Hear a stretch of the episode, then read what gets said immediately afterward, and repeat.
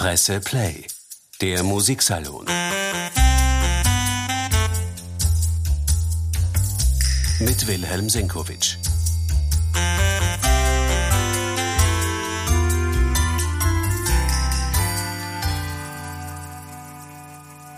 Herzlich willkommen, meine sehr geehrten Damen und Herren. Ein wenig außer Programm, aber der Aschermittwoch ist ja schon vorbei.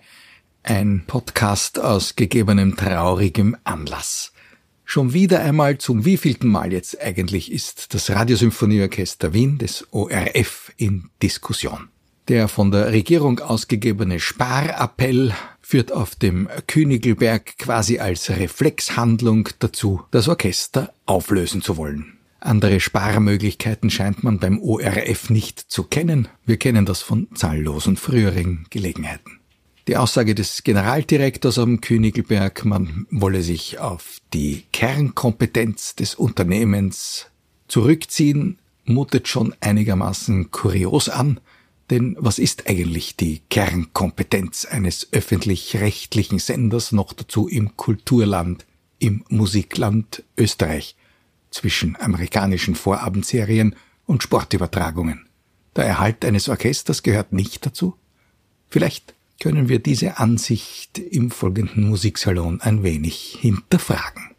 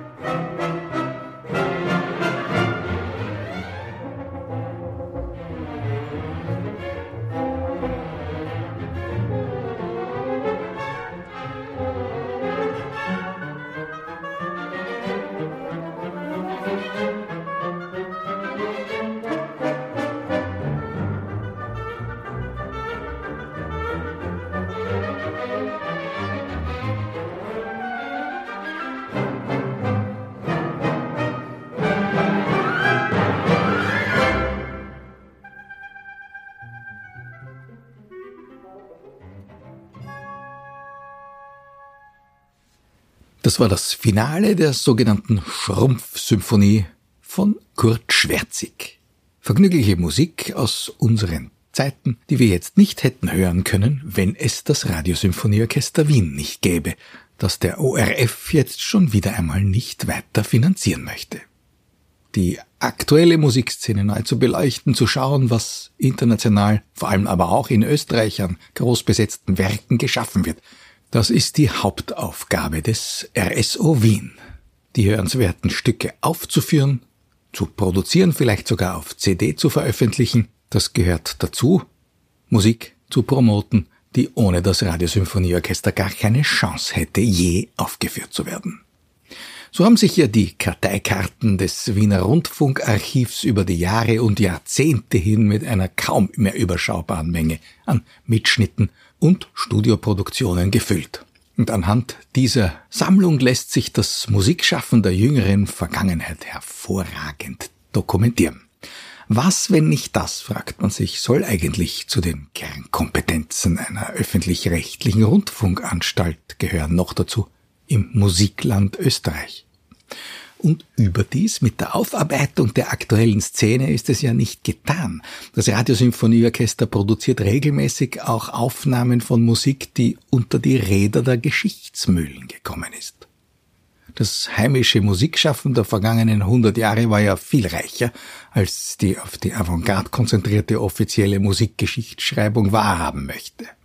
Dank RSO kann man auf CD nachhören, etwa auch das symphonische Werk eines Johann Nepomuk David oder eines Egon Welles, um nur zwei Beispiele zu nennen. Bei diesen Klangforschungsarbeiten schreibt das Orchester nicht nur Musik, sondern eigentlich auch Zeitgeschichte. Bleiben wir beim genannten Egon Welles. Seine mehrsätzige Tondichtung Prosperos Beschwörungen zeichnet Charakterbilder der Hauptpersonen von Shakespeares Sturm. Hören wir zum Beispiel den ungeschlachten Caliban.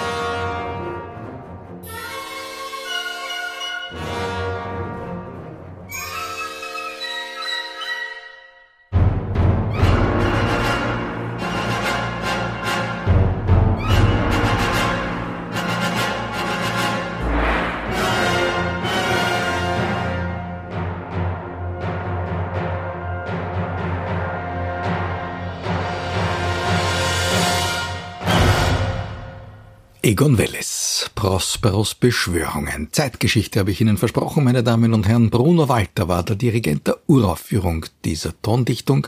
Die Wiener Philharmoniker musizierten 1938, wenige Wochen, ja eigentlich Tage später, war Bruno Walter in Amsterdam im Exil und Welles Musik war verboten und Österreich von der Landkarte verschwunden.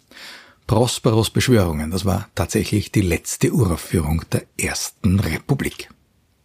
Beim Radiosymphonieorchester Wien stand die Aufarbeitung der Avantgarde stets in Wechselwirkung mit der Beschäftigung mit dem klassisch-romantischen Erbe. Das war und ist schon sozusagen zu Trainingszwecken wichtig für so ein Orchester. Ein Orchester, das in allen Bereichen firm sein muss. Denn wer Brahms oder Richard Strauss auf hohem Niveau musizieren kann, und das kann man ja wohl beurteilen, dem glaubt man dann auch, dass er dieses Niveau auch für unbekannt ist oder oft gerade erst Erschaffenes nutzt. Auf diese Weise kam das RSO in seiner Geschichte immer wieder zur Zusammenarbeit mit Weltstars. Schon in den ersten Jahren des damals ORF Symphonieorchester genannten Klangkörpers ist es gelungen, den großen Friedrich Gulda für die Aufnahme eines Mozart Klavierkonzerts ins Studio zu bringen. Kenner wissen, was das bedeutete, denn dieser Pianist hat sich damals schon um 1970 als Komponist gesehen und war kaum für etwas anderes als Aufnahmen seiner eigenen Kompositionen zu gewinnen. Am Dirigentenpult stand der erste Chefdirigent des RSO, Milan Horvath.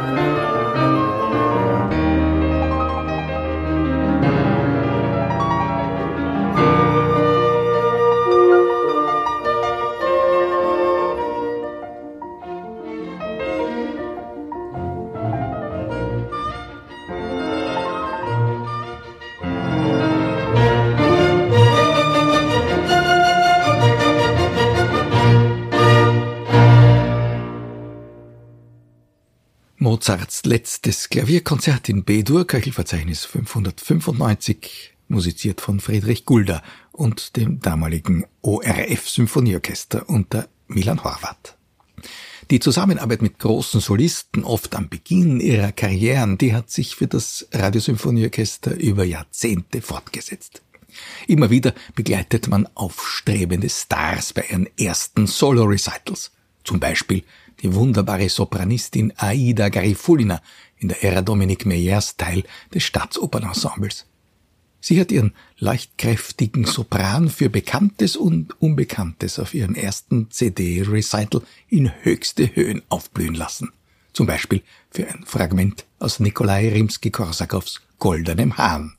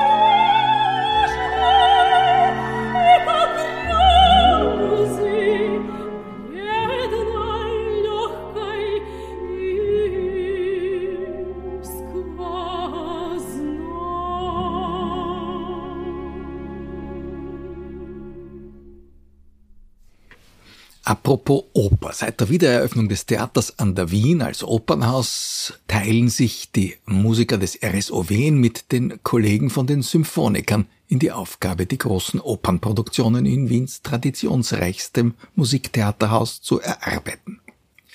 Opernerfahrung haben die Musiker schon früher gesammelt. Viele Studioproduktionen von Stücken, die lange nicht mehr oder überhaupt noch nie aufgenommen wurden, hat das Radiosymphonieorchester produziert auch Bekanntes in besonderen Konstellationen. So hat zum Beispiel Chefdirigent Bertrand de Billy in seiner Ära Mozarts ganzen Da Ponte-Zyklus mit einem jungen Sängerensemble in mustergültigen Einstudierungen aufgezeichnet. Die Tontechnik des ORF realisiert in diesen international viel beachteten Aufnahmen sozusagen eine Hörspielsituation, eine akustische Bühne, die die Handlung plastisch nachvollziehen lässt und jedenfalls realistischer als heutzutage die Inszenierungen in unseren großen Opernhäusern. Wie auch immer, sogar naturalistisches Vollbluttheater bedurfte keiner Bühne, solange große Sängerkaliber im Konzerthaus auf dem Podium gestanden sind. Im Finale von Eugène d'Alberts Tiefland besiegte zum Beispiel Johann Botha in Falk Struckmann den ungeliebten Grundherrn und entführte dann Lisa Gasteen in die Berge.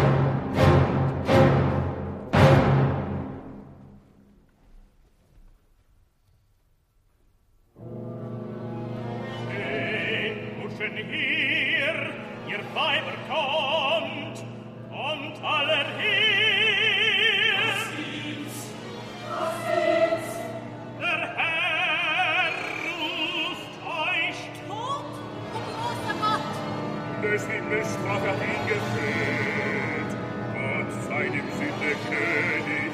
Und nun, ihr Leute, lacht doch, lacht, nun ist es Zeit zum Lachen. Du aber, Martha, komm, wir wollen gehen.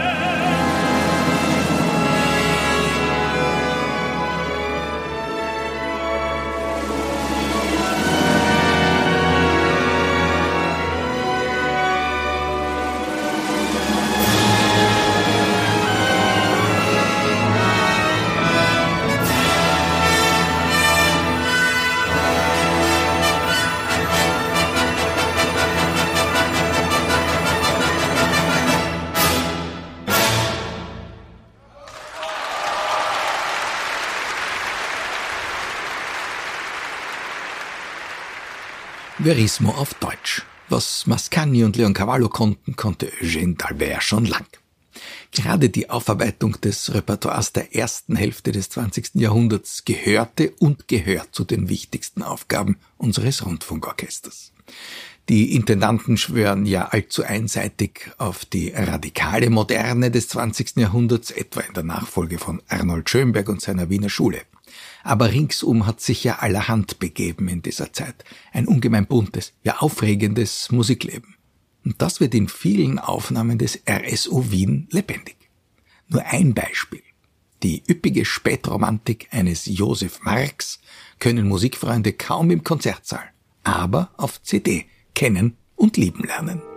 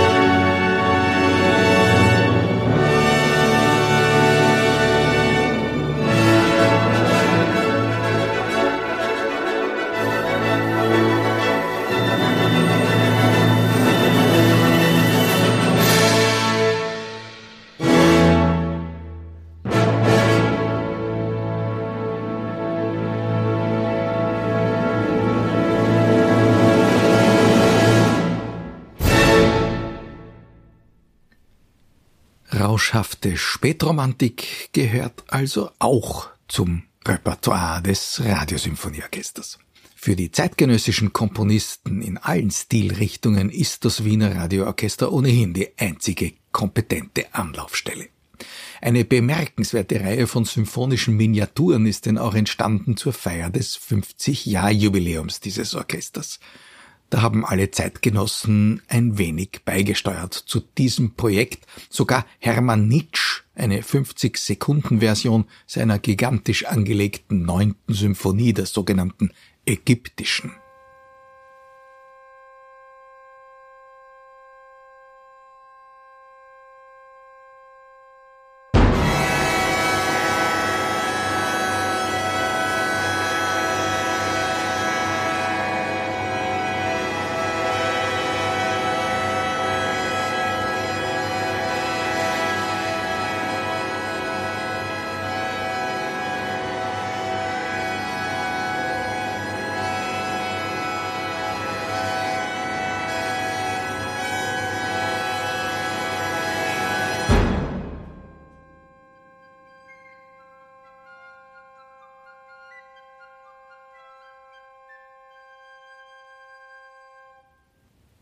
So ist das Radiosymphonieorchester Wien sozusagen in die Kunstgeschichte eingegangen. Von den führenden Komponisten unserer Zeit hat einer, nämlich Heinz Karl Gruber, lange Zeit als Musiker, als Kontrabassist, sogar als Mitglied des RSO Wien fungiert.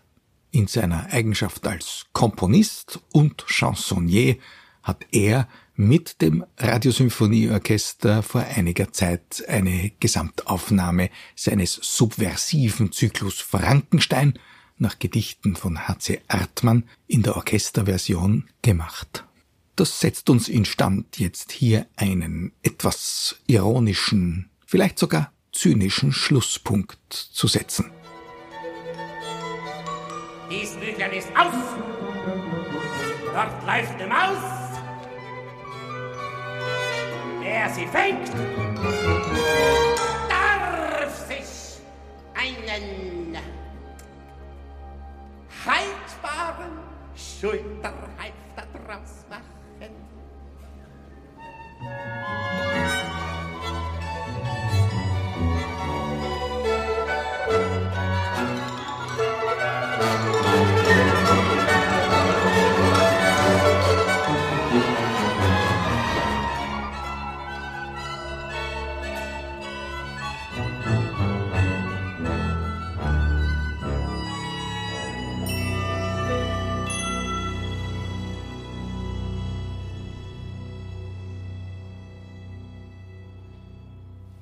Das einstige Orchestermitglied Nali Gruber mit seinen ehemaligen Kollegen als Chansonnier in seinem eigenen Frankenstein. Während ich diesen Podcast zusammengestellt habe, meine Damen und Herren, sind viele Erinnerungen in mir hochgekommen, auch an Erlebnisse bei den Salzburger Festspielen, wo das RSO ja über Jahrzehnte für die kompetenten Aufführungen neuer und neuester Musik gesorgt hat. Begegnungen mit großen Sängerinnen und Gestalterinnen, etwa Editha Gruberower, die in den 70er Jahren eine neue Kantate von Hans-Werner Henze gesungen hat, oder der großen Fanny Ardant, die die Jeanne d'Arc gesprochen hat in einer von Bertrand de Billet dirigierten Aufführung von Honeggers Johanna auf dem Scheiterhaufen. Wollen wir hoffen, dass uns vergleichbare Ereignisse in Hinkunft nicht vorenthalten werden. In diesem Sinne, danke fürs Zuhören, bis zum nächsten Mal. Presse Play, der Musiksalon. Mit Wilhelm Senkowitsch.